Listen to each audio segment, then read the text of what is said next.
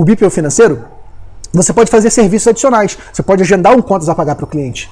Então, o cliente, imagina só, a gente tem clientes da área de saúde, médicos, que não tem tempo para nada, a gente agenda o pagamento para ele, ele só vai no internet banking e aprova. Comodidade para ele. Você pode emitir notas fiscais para ele dos serviços que ele prestou. Então você vai lá nessas plataformas e emite a nota fiscal. Você pode gerar os boletos bancários para ele. Então gera os boletos bancários manda para o cliente. Você pode controlar os contratos, o faturamento. É um outro tipo de BPO financeiro, ok? Então BPO financeiro processamento e tem BPO financeiro agendamento, emissão de nota fiscal. O que eu não recomendo nunca é que você pague despesas pelo cliente. Você tem um token lá, o validador, para pagar despesas pelo cliente. Porque você está tomando risco. Isso é ato de gestão. E ato de gestão você é corresponsável.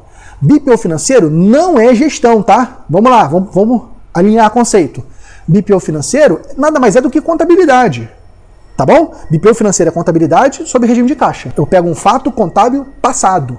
Acabou. Fato passado. Fato consumado. O cliente recebeu, o cliente pagou. Ok? Eu pego o fato consumado. Eu não pego, eu não tomo decisão no fato presente para gerar fato futuro. Ok? Eu estou processando algo que já aconteceu. Eu posso até processar no dia útil seguinte, em tempo real praticamente. Mas, por definição, o BPO financeiro vem depois do ato. Então tem muita gente que fala, ah não, BPO financeiro é perigoso para o contador. BPO financeiro traz risco para o contador. Não traz risco a mais nenhum do que você tinha na contabilidade. Porque se o cliente pagou na conta corrente uma despesa pessoal na conta corrente, você vai ter que escriturar ela, seja no BPO financeiro, seja na demonstração contábil.